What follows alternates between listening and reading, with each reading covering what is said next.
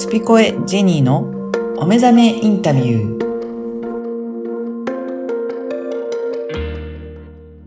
こんにちは、声ラボの岡田です。こんにちは、ジェニーです。ジェニーさん、今回もよろしくお願いします。よろしくお願いいたします。はい、あの、前回、前々回と、今回はトルコとニースに行ったというお話を、えーしていただいたんですが、すごい偶然の出会いもあったりとかして、時間を過ごしていらっしゃったんですね。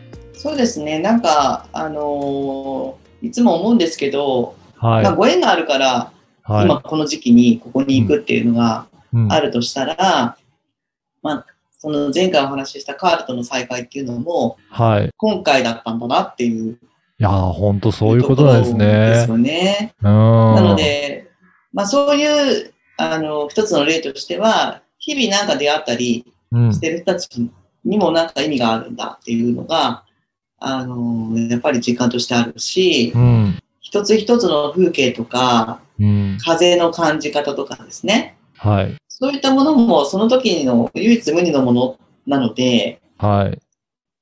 あの、大切にしたいなって思いますし、これからどうなっていくのかなっていうのは楽しみでもありますよね。そうですね。じゃあぜひ、うんその、今回行ったトルコとニースの、あの、行った感じ、まあ、そこから感じる、あの、いろいろなこともちょっとお伺いしたいんですけど、あの、こういったところ行って、回ってみて、今回どういったところを感じられたでしょうかね？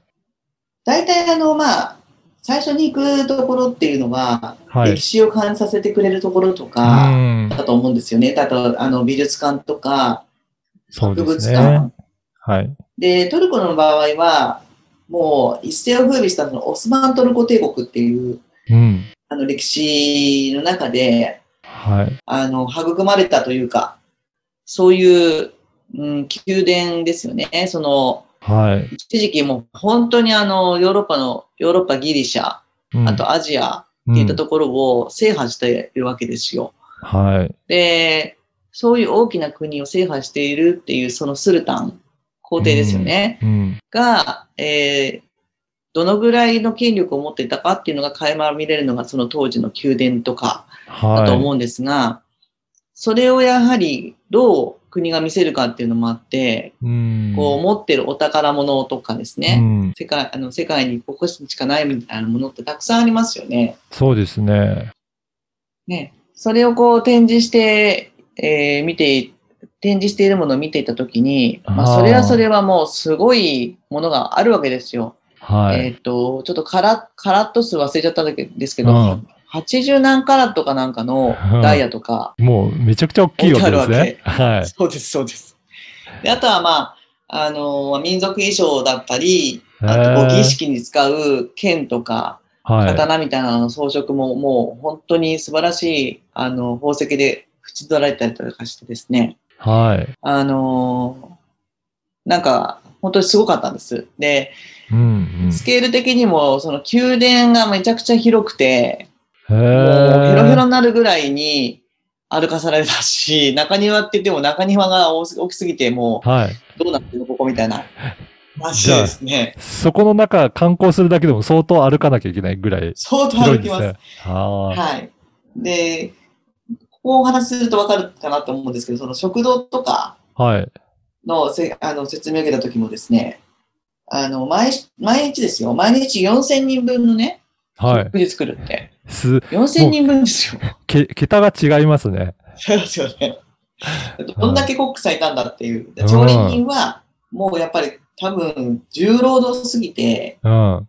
あの、逃げたくなるんだったんだろうと思うんですけど、はい。あの、食堂のその調理場にきちんとこう、格子があってですね、逃げられないようになってる。あ、そういった様子まで見られるんですね。そうですね。ななんでもう、それはもうき、もうとってもじゃないけど、やりたくない仕事だったかもしれないですけども、まあはそういうのとか、あのーまあね、こう、華やかな部分だけ見れば、すい。ごいってうんなるんですけれども、やはり、そのスルタンになるっていうのには血みどろの争いがあって、はい。もう、その、いつ殺されるかわからないですね。あの、兄弟といえども。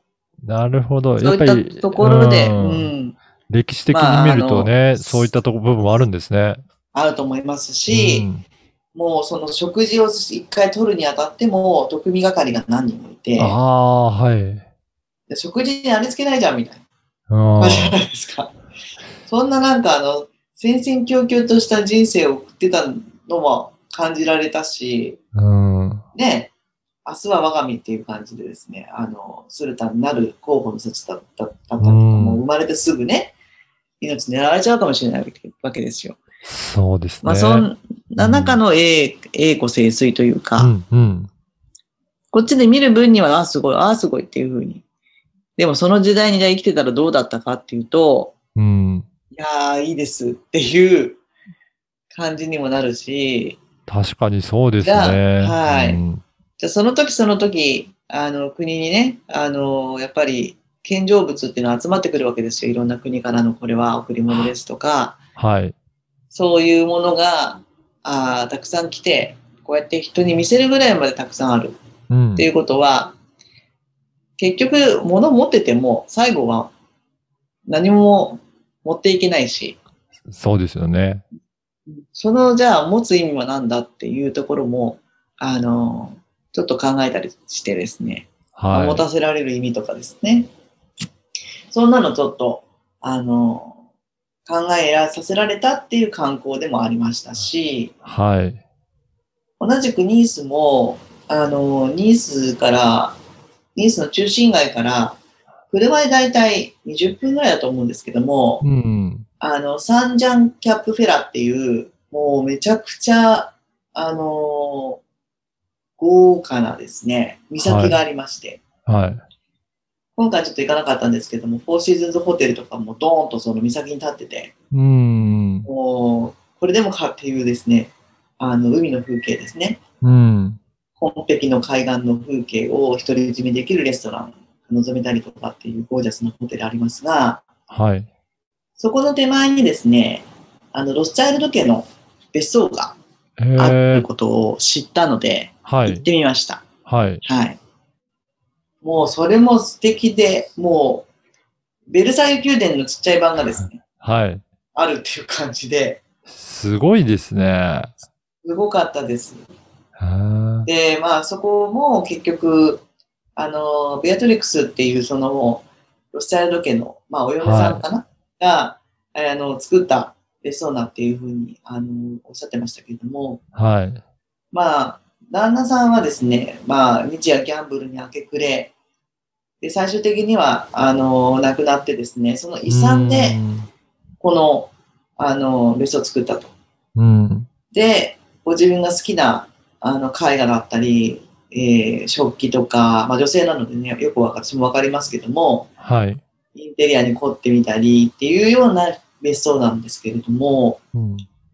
まあそれも結局自分が亡くなるときに、これを全部、そういう、あの、まあ、文化遺産みたいなところの、うん。えー機関に寄付するっていう、なっていくんですけれど、はい。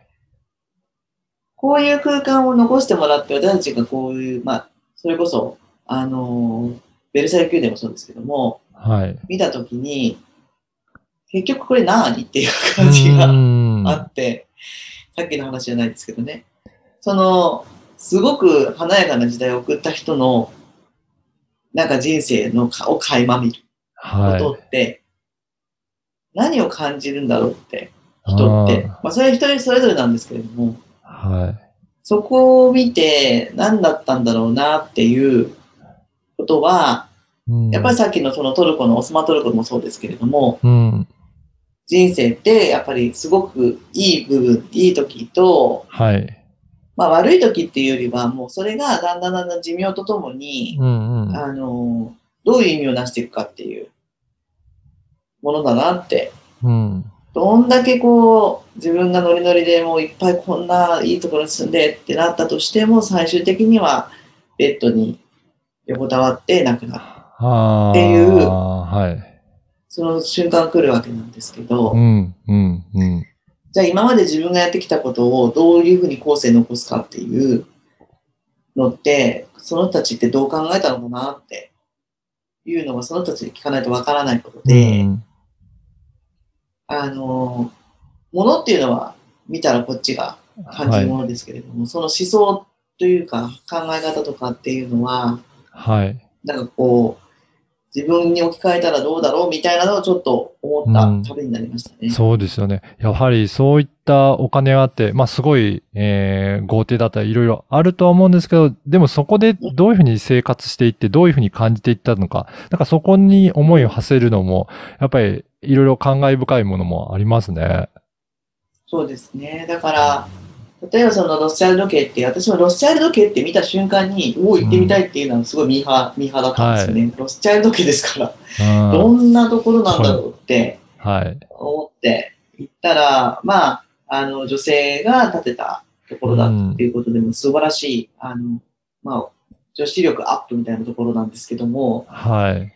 あのなんかその、なんていうかな、この空間をどう活用ししてくれるのかなって、そういうふううに、ん。この世去った人たちが、うん。あの、思って亡くなっていくんであれば、まあ、その、今も、そのドバイもそうですけど、その王様がもう100年計画でこの国を作る、国づくりしようって思って、でも自分はそこまで生きられないのも知ってて、それをちゃんとやっていくっていうのが似ていて、あの、後世に残すものっていうものの大切さっていうのを、あの、私の中でじゃあ何ができるんだってまた落とし込んでいくっていういうことですね。ような、はい、うん感じでしたし。やっぱりそういったところに行って、いろいろな文化とか、そういったところを触れることによって、じゃあ今の自分はどうなんだろうとか、なんかそこにもつなげていくと、いろいろ触れていく意味も、よりまた深いものがあるのかなっていう感じますね。そうですね。なので、まあ私は人の人生にすごく興味があるんで、うん。あの、この間も話したように、そのハイブランドのそのデザイナーであるシャネルとかですね、うん。あの、私が好きなのはカール・ラガーフェルドっていう、ああの、男性のデザイナーですけれども、はい。えー彼らのやっぱり自伝、自伝を、自伝を、うんあ、の、読む、読んだりとか、まあ映画になってれば映画見たりとかはい。あの、どういうふうな人がこの作品作ったんだっていう、そういうのも、あのところからそのブランド好きになるような感じなんですね。だから、今回、まあ、なんとなく言ったそのロスチャイルド家の、あの、ベアトリックス、ベアトリーチかな？の、はいちょっと一生っていうのも、あの、知りたくなっちゃうし、うん。うん。なんかそれから私の、こう、記憶が何かに、こう、刺激されて、はい。あの、行くんじゃないかなって、今思ってます。ああ、いや、ぜひ、また次回もですね、もうちょっとこのあたりを深掘っていって、じゃあなんでジェニーさんはそういった場所に行っていくことになったとか、まあ導かれていたの、うんうんなんかそのあたりもちょっともっと深掘っはてお伺いしたいなと思いましたので、また次回もよろしくお願いします。はい、よろしくお願いいたします。はい。ジェニーさん、今回もありがとうございました。ありがとうございました。